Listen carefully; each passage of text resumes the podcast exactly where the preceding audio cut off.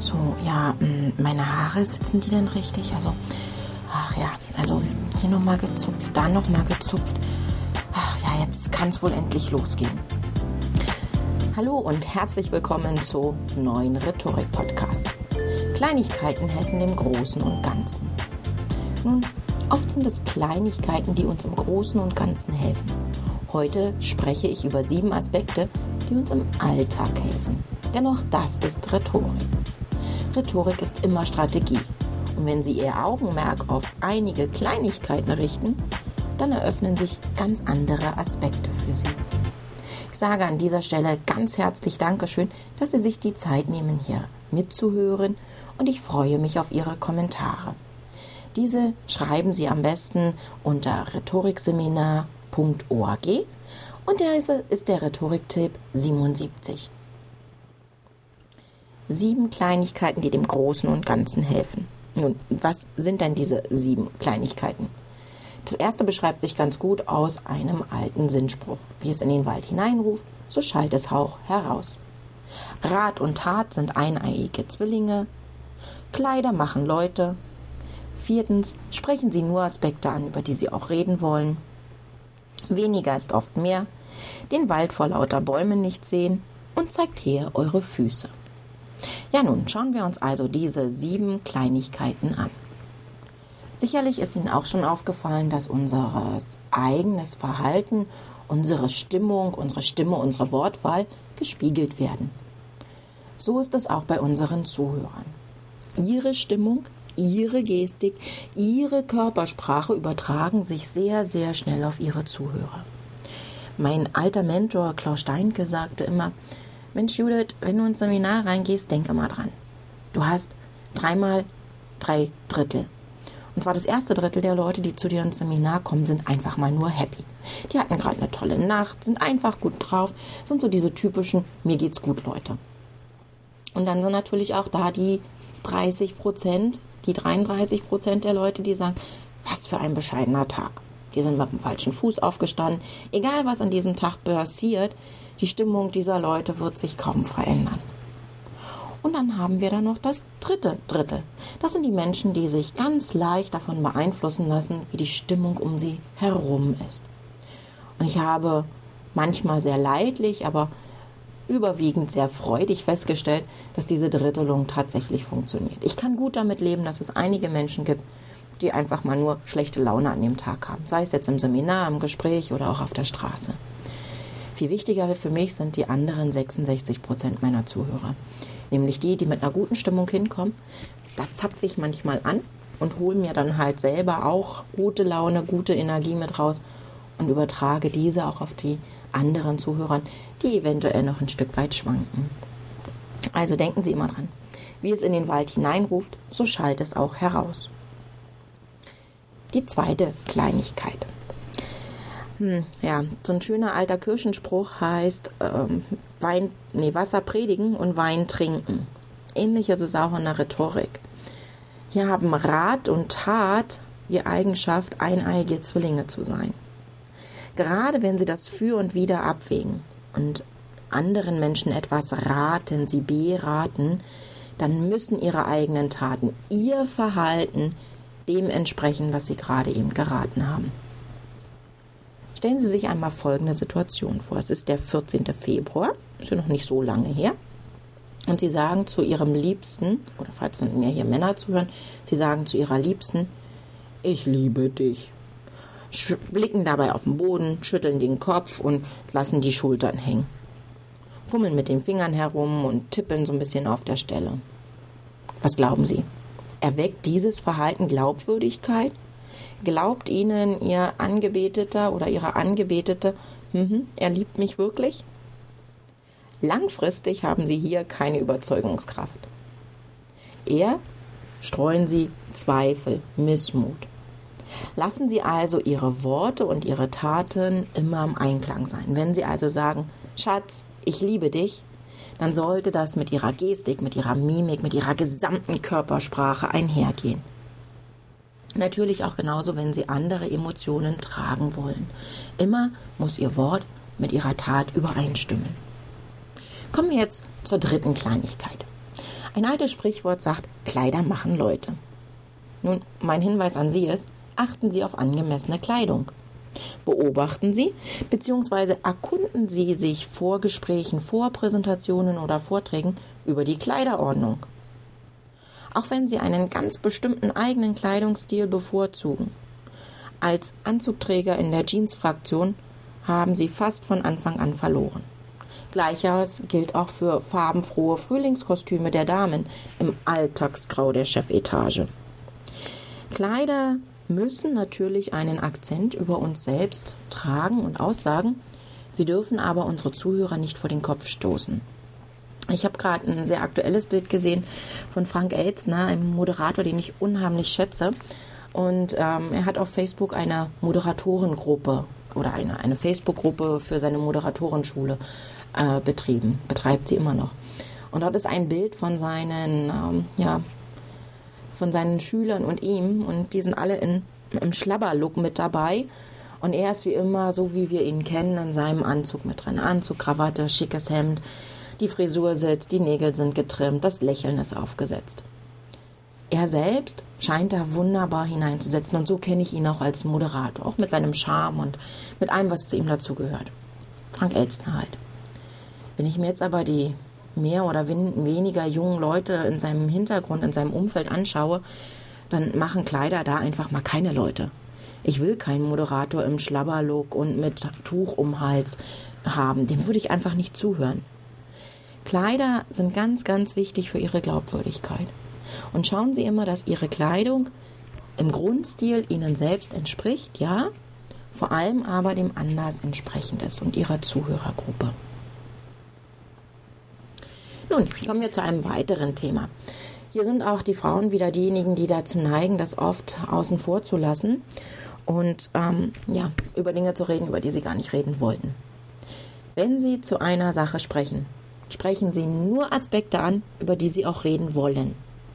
Wenn Sie in eine Verhalt Gehaltsverhandlung gehen, dann sprechen Sie nicht über die Fehltage und Krankentage Ihrer Kinder oder darüber, wie viel Geld ein anderer Kollege oder eine andere Kollegin erhalten hat. Oft planen wir bestimmte Themen ganz genau. Und wir planen sie so genau, dass wir auch genau sagen, darüber, darüber, darüber, darüber will ich nicht reden. Ja, wenn Sie dann aber trotzdem anfangen, Nebenkriegsschauplätze aufzumachen, dann lenken Sie von Ihrem Hauptthema, von Ihrem Hauptziel ab. Sie wechseln also mitten im Thema die Spur und fangen einen komplett anderen Bereich an.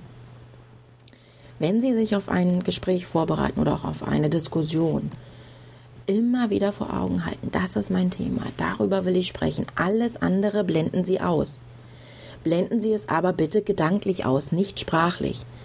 Sofern Sie einen Beitrag beginnen mit den Worten Ich spreche heute über ABC, dabei lasse ich XYZ aber außen vor. Wumm, sind Sie mittendrin im Thema. Genau dann haben Sie das Problem, dass Sie irgendwann im Laufe der Rede doch über XYZ reden werden. Und das wollen Sie ja nicht. Also, Fazit, sprechen Sie nur Aspekte an und vor allem auch laut aus, über die Sie zu reden bereit sind. Nun kommen wir zum fünften Bereich. Gerade Frauen neigen dazu, richtig weit auszuholen.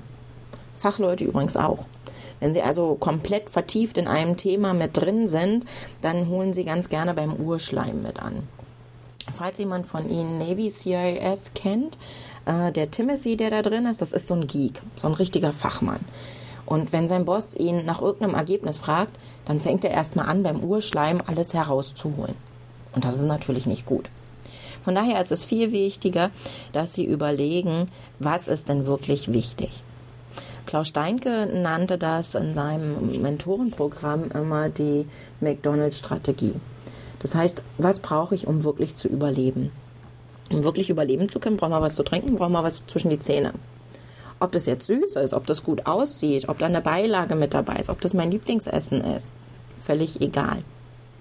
Es muss nicht jeden Tag der Gänsebraten auf den Tisch.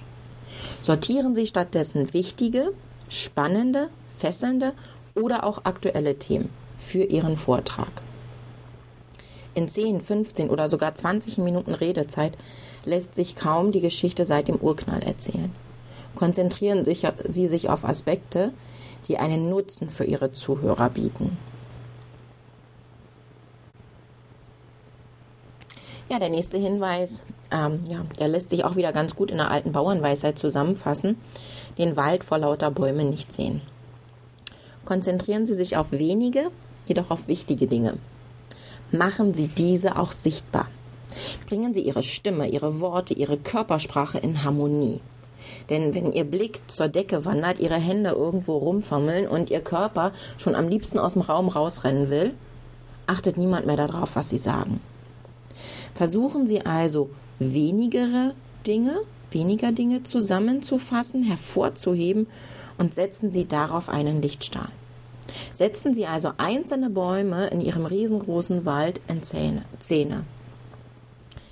Wie gesagt, Sie können nicht alles vom Urschleim an ähm, mit hereinbringen und Sie können auch nicht jeden einzelnen Baum im Wald näher beschreiben. Achten Sie immer darauf, was für Ihre Zuhörer relevant ist und unterstreichen Sie das mit Ihrer Stimme. Schauen Sie sich dazu auch den Podcast an über Pausengestaltung. Achten Sie auf eine angemessene Gestik, die die Zuhörer immer wieder zu Ihnen zurückholt, immer wieder einzieht in das Thema und blenden Sie Ihre Körpersprache so weit in den Vortrag mit ein, dass es zusammenpasst. Ja, kommen wir nun zu meinem siebten Thema.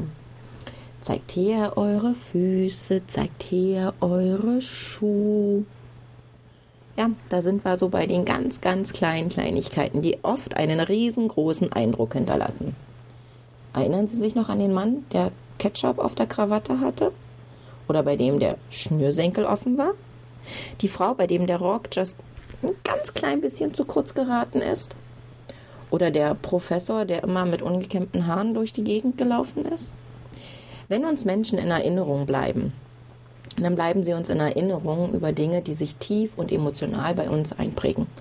Und das sind in der Regel nicht der allgemeine Eindruck, sondern Kleinigkeiten. So ist es halt ganz wichtig, dass sie sich den Fauxpas nicht leisten, bestimmte Dinge dreckig, ungekämmt, ungebürstet, ungeputzt zu ihren Zuschauern, zu ihren Zuhörern mit hinzutragen.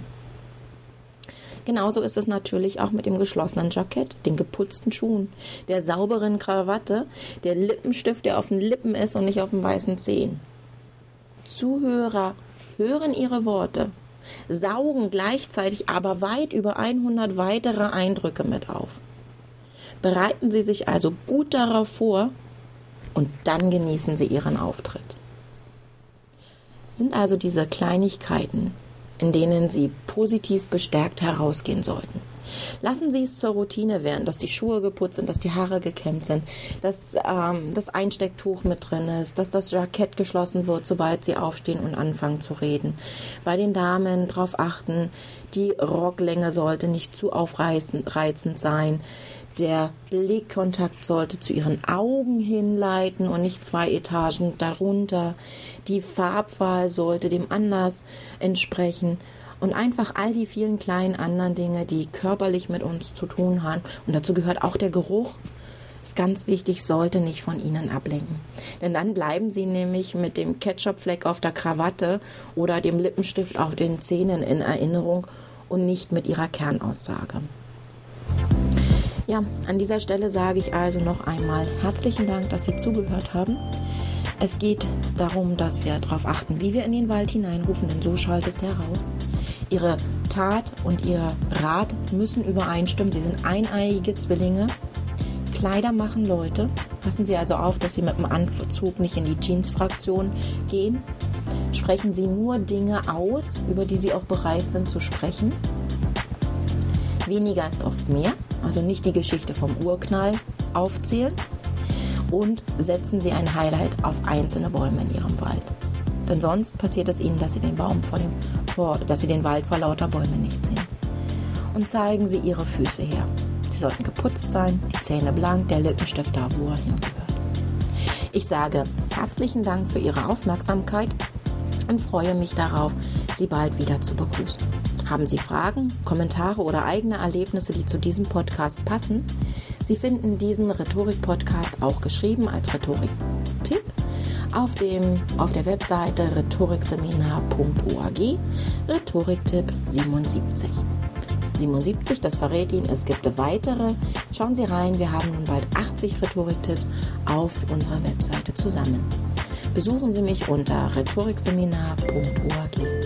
Es sprach für Sie heute Ihre Judith Thormer von den Bausteinen der Rhetorik.